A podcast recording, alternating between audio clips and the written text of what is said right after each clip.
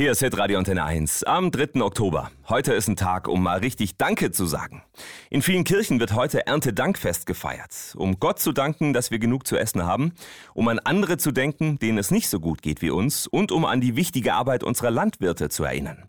So wie Christa Brockhaus-Hensler eine ist. Sie hat einen Hof in Denkendorf im Kreis Esslingen. Dort leben 25 Milchkühe, etliche Schweine und viele Hühner.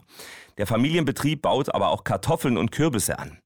Das Erntedankfest jetzt Anfang Oktober ist fast noch ein bisschen zu früh, erzählt sie. Für mich persönlich ziehe ich eigentlich gar nicht im Oktober mein Fazit, sondern erst im November oder so, ja, weil im Oktober sind wir oft noch voll drinne. Wir sind noch nicht fertig mit der Bodenbearbeitung, wir können noch nicht abschätzen, wie sind die Kartoffeln vom Lager. Für die Landwirtin ist das Erntedankfest also gar kein so großes Ereignis im Jahr. Für sie ist eigentlich das ganze Jahr über Dankbarkeit angesagt. Erntedank ist eigentlich nicht mehr speziell für uns was, sondern wir freuen uns einfach im Laufe des Jahres immer wieder, wenn das Wetter entsprechend mitgemacht hat, wenn soweit alle Tiere gesund sind, wenn wir gesund sind. Erntedank soll uns Verbraucher ja daran erinnern, dankbar für die ganzen Lebensmittel zu sein, die wir das Jahr über zur Verfügung haben.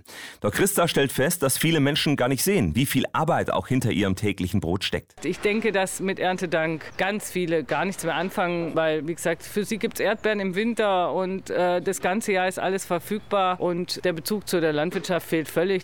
Flutkatastrophen wie in Ahrweiler machen uns bewusst, wie unsicher unsere Lebensmittelversorgung sein kann. Deshalb wünscht sich die Landwirtin zu Ante Dank ich hoffe auch zum Beispiel dieses Jahr, dass durchaus daran gedacht wird, dass mit der Flutkatastrophe da oben in Ahrweiler auch viele Landwirte vor den Trümmern ihrer Existenz stehen. Und auch an die Menschen auf der Welt, die zum Beispiel von Hungersnöten betroffen sind, denken Christinnen und Christen am Erntedankfest.